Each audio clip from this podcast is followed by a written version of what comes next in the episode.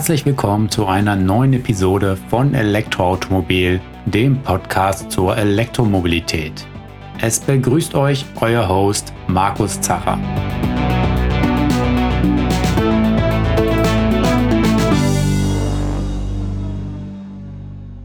Hallo zur zweiten Episode von unserem Sommerformat ERM Kompakt. In dieser Episode geht es um den Audi Q4 e-tron, dem ja, neuen Einstiegsmodell, wenn man so will, äh, bei den Ingolstädtern, wenn man zumindest elektrisch unterwegs sein möchte. Also mit dem Q4 e-tron wird eben das Modellangebot nach unten erweitert, wobei man natürlich trotzdem hier von einem Premium-Fahrzeug spricht. Und ja, was sich dann eben auch auf den Preis auswirkt. Ich war jetzt unterwegs ähm, in Norddeutschland mit dem Audi Q4 Sportback 50 e-tron. Ja, was der Name alles bedeutet, das hört ihr gleich bei meiner Live-Aufnahme.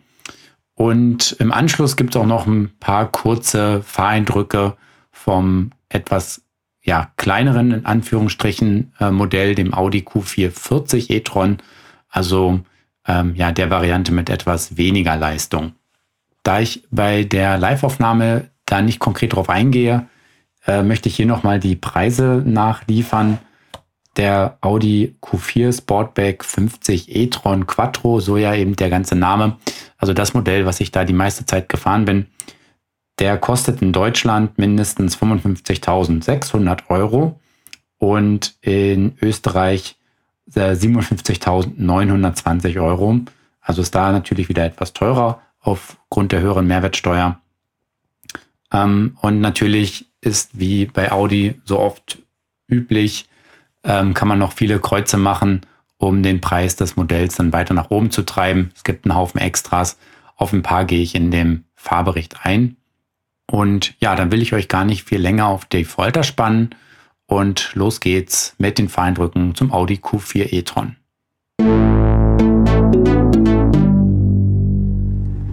Ja, ich bin heute unterwegs im Audi Q4 Sportback 50 e-tron Quattro.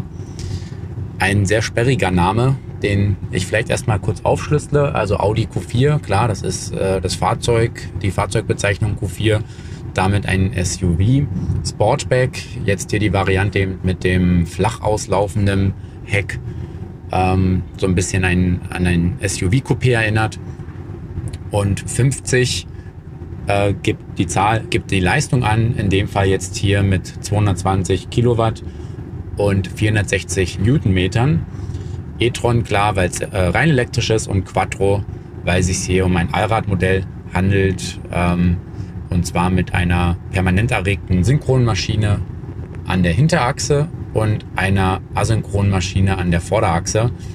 Das ist dann auch das Standardlayout, wie es auch die äh, anderen Geschwister im VW-Konzern haben, die ebenfalls, so wie auch der Q4, auf der MEB-Plattform basieren.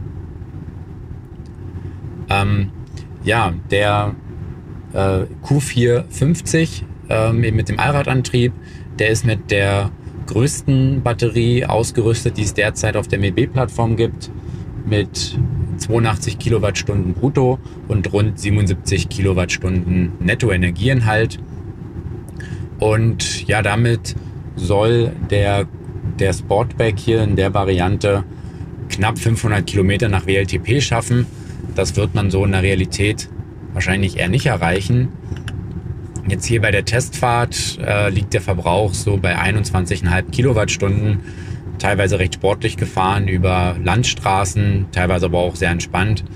Ähm, ein bisschen wird das Ergebnis allerdings immer auch verfälscht durch die Stops, die man dann macht für Fotos oder um sich das Auto anzugucken, wo dann teilweise eben äh, das Auto eingeschaltet bleibt, einfach um äh, beispielsweise das Licht ein aktiviert zu lassen für die Bilder. Ähm, man kann da sicherlich drunter kommen. Ähm, gestern konnte ich noch einen Q4 als SUV fahren, sozusagen die, die Vollheck-Variante in der, das 40er Modell mit Heckantrieb und ebenfalls mit der großen Batterie. Und da lag der Verbrauch bei unter 18 Kilowattstunden.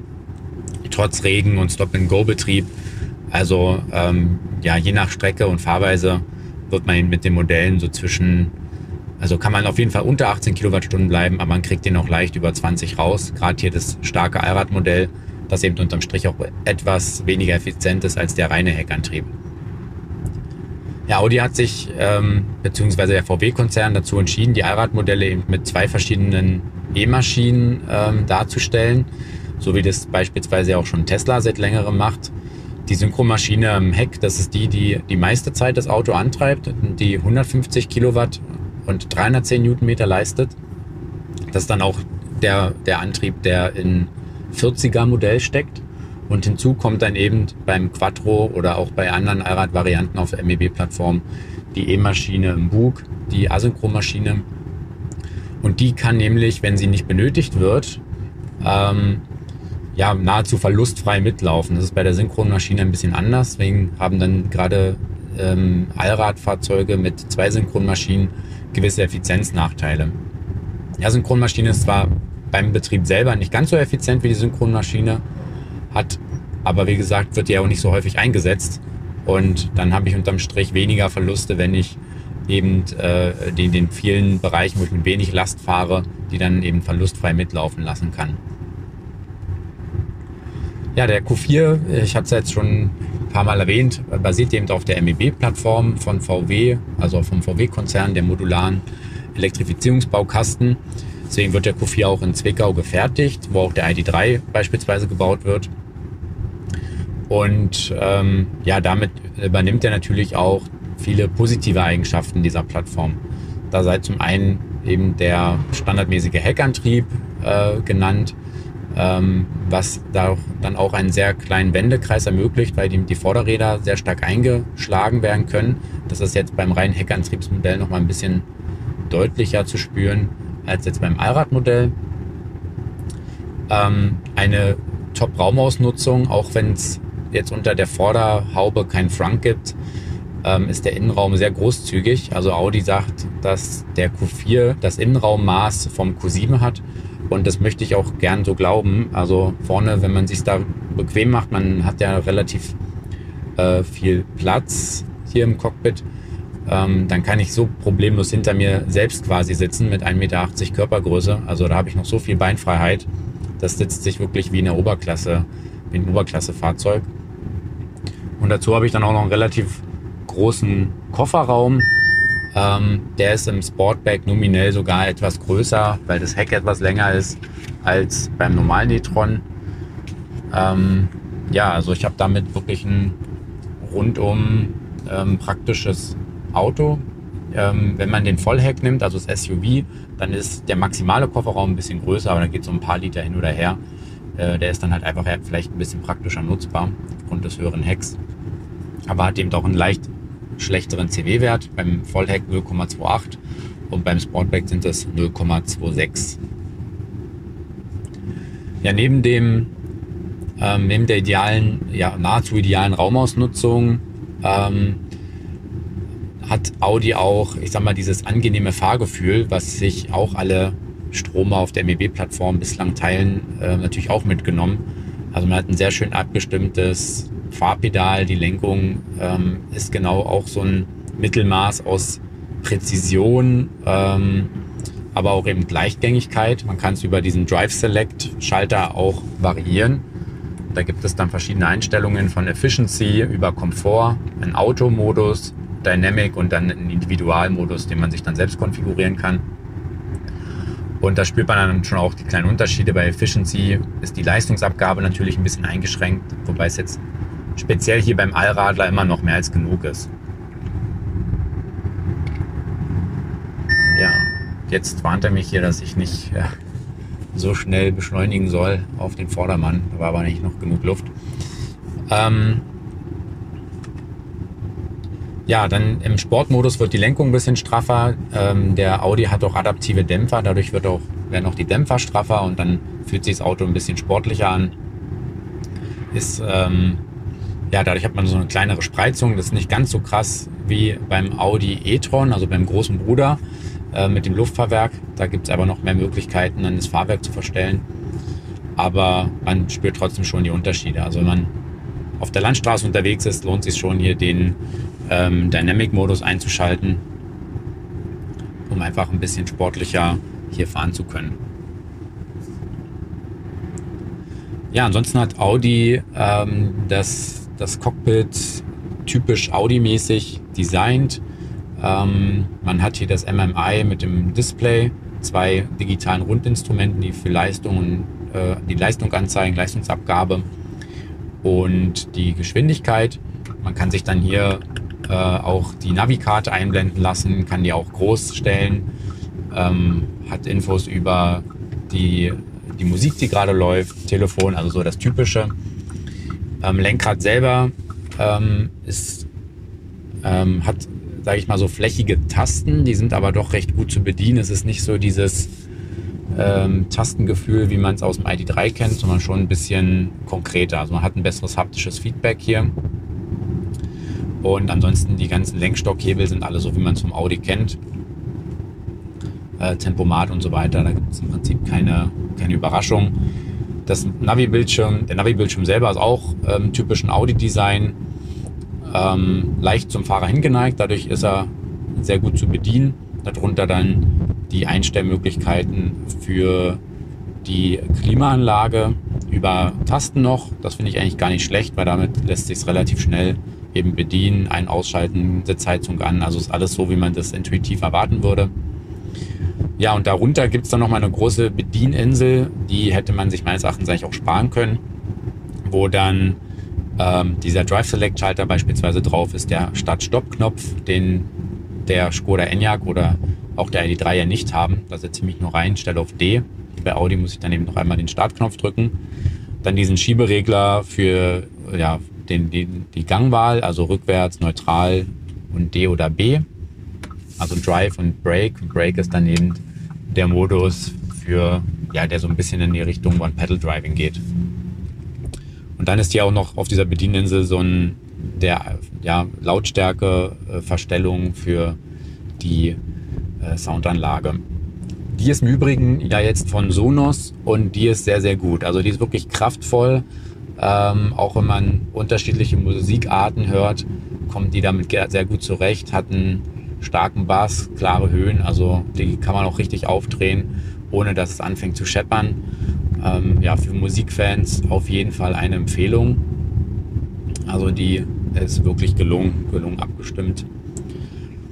Ja, ansonsten ist das jetzt hier gerade die ähm, diese Startedition äh, mit Sportsitzen, mit diesen S-Line Sportsitzen drin. Die sind natürlich sehr bequem, bieten auch ausreichend Seitenhalt. Sind jetzt Ledersitze. Es gibt aber auch Varianten, ähm, sagen wir mal vegane Varianten. Und ja, die sind jetzt hier elektrisch einstellbar. Also ähm, guter Kompromiss, passt sehr gut zum Auto, nicht zu sportlich für ein SUV, aber trotzdem sportlich genug, dass man sich eben auch in der Kurve da wohlfühlt. Und dann gibt es eben noch diverse Ablagen für Flaschen, für ähm, allerlei Krimskrams. Audi sagt selber, sie haben hier 25 Liter äh, Innenraumablagen äh, unterbringen können und das ist dann so viel wie sonst in deutlich größeren Autos in der Oberklasse oder halt so wie ein Q7 oder sowas. Also auch da wurde dran gedacht. Ja, ansonsten, was mir noch äh, auch positiv aufgefallen ist äh, oder was noch erwähnenswert ist, ist der Kofferraum. Und zwar lässt der sich dreigeteilt umlegen, also die Sitze einzeln und auch der mittlere Sitz lässt sich komplett umlegen. Das heißt, wenn man da jetzt irgendwie mehrere Ski transportieren will, also so der, der Use Case, vier Leute wollen Ski fahren, haben jeweils ihre Ski mit, dann mittlerer Sitz umgelegt, alle, dann passen natürlich dann locker alle vier alle vier Ski mit Bindung und so weiter durch. Und trotzdem sitzen alle vier noch sehr komfortabel, wie gesagt, mit dem äh, großzügigen Platzangebot hinten. Und da kann man schon gut auf Reisen gehen. Und natürlich jetzt hier das Quattro-Modell ist dann natürlich auch kein, damit ist dann auch kein Problem, wenn man da über verschneite Straßen fahren muss. Da kann man dann sehr entspannt mit umgehen. Wie gesagt, am reichweitenstärksten sind die Hinterrad angetriebenen Varianten, also der Q440, ähm, die dann eben, wie gesagt, immer die große Batterie haben. Darunter gibt es noch den Q435 mit einer kleineren Batterie ähm, und etwas weniger Leistung noch. Ich glaube, äh, 125 kW äh, Batterie und äh, 125 kW E-Maschine und 55 Kilowattstunden Batterie. das ist dann ja für das Auto, ähm, oder kann man dann noch gut fürs Auto nutzen, wenn man viel in der Stadt unterwegs ist und jetzt nicht so häufig Langstrecken fährt. Für Langstrecken lohnen sich natürlich hier die großen Akkus, auch weil dadurch die Ladeleistung auf 125 Kilowatt steigt. Ähm, klar, und die Initialreichweite natürlich auch größer ist. Ja, im Vergleich jetzt auch von den Varianten Q440 und Q450. Der Allradler hat natürlich deutlich mehr Druck als der 40er mit, seiner, mit seinen, in Anführungsstrichen, nur 150 kW. Ähm, da ist es ähnlich wie beim Skoda Enyaq, ähm, der ja auch ähnlich schwer und groß ist. Äh, die 150 kW sind okay, die reichen so gesehen aus. Da ist man nicht, nicht äh, untermotorisiert, aber es ist natürlich auch noch kein da kommt noch nicht richtig dieses E-Auto-Gefühl auf. Ähm, aber es reicht im Prinzip aus. Es ist auf jeden Fall die vernünftigste Wahl. Äh, die 150 kW sind im ID3 wiederum ähm, wirklich mehr als genug, weil da geht es dann schon ordentlich voran. Der Wagen ist dann einfach kleiner und leichter und das merkt man dann entsprechend, gerade mit der kleineren Batterie im ID3. Das, das Gewicht, äh, der Gewichtsvorteil, der, den spürt man dann eben auch bei der Beschleunigung. Ähm, zumindest beim ID3 mit der mittleren Batterie, also beim Pro. Beim Pro S sieht es natürlich auch wieder ein bisschen anders aus. Der hat ja auch die große Batterie. Ähm, ja, dann im Allradmodell, da geht es dann wirklich schon ganz ordentlich zur Sache. Also klar, an Tesla kommt äh, der Q4 nicht ran, an Tesla Model 3. Aber das wollen sie auch nicht, das soll er auch gar nicht. Ähm, Tesla Model 3 ist leistungstechnisch auch nochmal drüber angesiedelt oder ein Tesla Model Y. Ähm, ist aber auch gar nicht so schlimm. Ist, also der, der Allradl macht auf jeden Fall Spaß und äh, lohnt sich eben für diejenigen, die wirklich auch mal ab und zu ein Allrad benötigen, ähm, die Traktionsvorteile zu schätzen wissen. Aber er ist auch nicht unbedingt erforderlich. Ähm, es ist ein bisschen, ja, so ein Geschmacks- und natürlich auch eine Preisfrage, was man jetzt hier unbedingt braucht. Ob es jetzt der Hinterradantrieb auch reicht oder ob man unbedingt den Allradler haben will. Wie gesagt, mehr Spaß macht auf jeden Fall der Allradler. Aber äh, wie schon erwähnt, den, der muss es auch nicht unbedingt sein. Ein Unterschied gibt es natürlich dann noch neben der Beschleunigung. Da liegt jetzt der Allradler bei 6,2 Sekunden und der mit Hinterradantrieb bei 8, irgendwas. Ähm, die Höchstgeschwindigkeit ist bei den Allradmodellen noch etwas höher, liegt bei 180 km/h. Hinterradantrieb äh, nur 160 wobei das in der Praxis auch wenig Relevanz hat, ähm, da man doch eher ähm, mit Geschwindigkeiten üblicherweise ja zwischen 120 bis 150, je nachdem, wie man da unterwegs sein, sein möchte, ähm, auf der Autobahn fährt. Also insofern reichen auch die 160 km/h ja völlig aus. Ähm, schnelleres Fahren ist im Hinblick auf Reichweite und Effizienz eh nicht sinnvoll. Ja, im Großen und Ganzen der Audi eben ein typischer Audi, ähm, von der Bedienung her, vom Design sofort als Audi zu erkennen. Ähm, hat als Gimmick vorne noch diese verstellbaren LEDs, diese Tagfahr-LEDs, äh, die man in verschiedenen Lichtsignaturen sozusagen einstellen kann. Dann gibt es dann vier verschiedene Designs und entsprechend ja, äh, ändern sich dann sozusagen die Einstellungen da ein bisschen. Und das ist natürlich ein ganz nettes Gimmick. Ähm, ansonsten nehmen sich die ganzen MEB-Fahrzeuge unterm Strich nicht so viel. Es ist wirklich mehr so eine, so eine Philosophiefrage, welches Design oder welches Bedienkonzept man am ehesten mag. Sicherlich auch in gewisser Weise eine Frage des Geldes, klar. Ähm, aber so, wer einen Audi, Audi erwartet, bekommt beim Q4 definitiv auch ein, ein Audi und er fährt sich insgesamt sehr angenehm, ist gut gedämmt, eine gute Mischung aus Komfort und äh, Fahrdynamik und macht ihm als Allradler auch wirklich Spaß.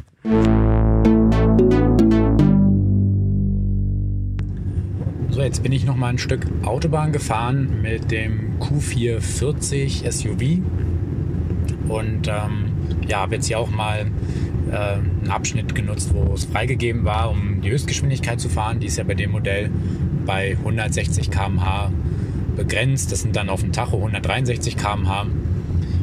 Aber da liegt der Wagen natürlich auch noch sehr ruhig. Er ist sehr gut gedämmt.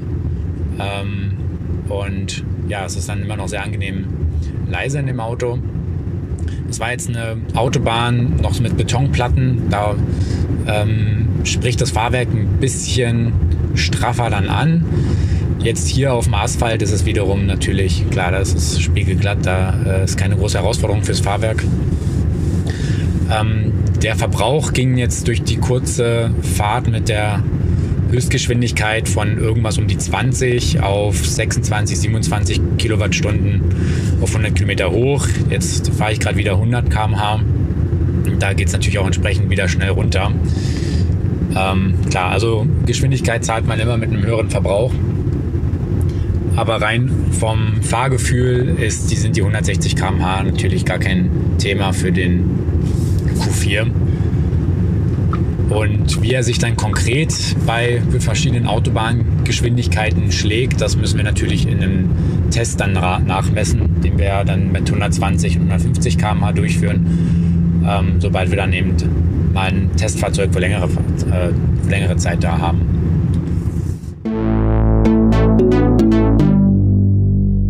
Ja, so viel zu den Fahreindrücken aus dem Q4. Weitere Infos findet ihr natürlich hier in den Show Notes oder auch in der aktuellen Ausgabe der Elektroautomobil, der Ausgabe 04 2021, wo ein ja, ähm, umfangreicher Fahrbericht zum Q4 abgedruckt ist. Die nächste Folge von unserem Podcast erscheint jetzt ja nicht wie sonst üblich in zwei Wochen, sondern wir machen jetzt eine etwas längere Pause von drei Wochen und dann sind wir Anfang September also planmäßig am 8.9. wieder da mit einer neuen ERM-Episode. Ja, lasst euch überraschen, ob das jetzt eine Kompakt-Episode ist mit einem Fahrbericht oder vielleicht auch einem anderen Thema. Wir freuen uns auf jeden Fall, wenn ihr dann wieder einschaltet. Bis bald und euch noch einen schönen Sommer. Euer Markus.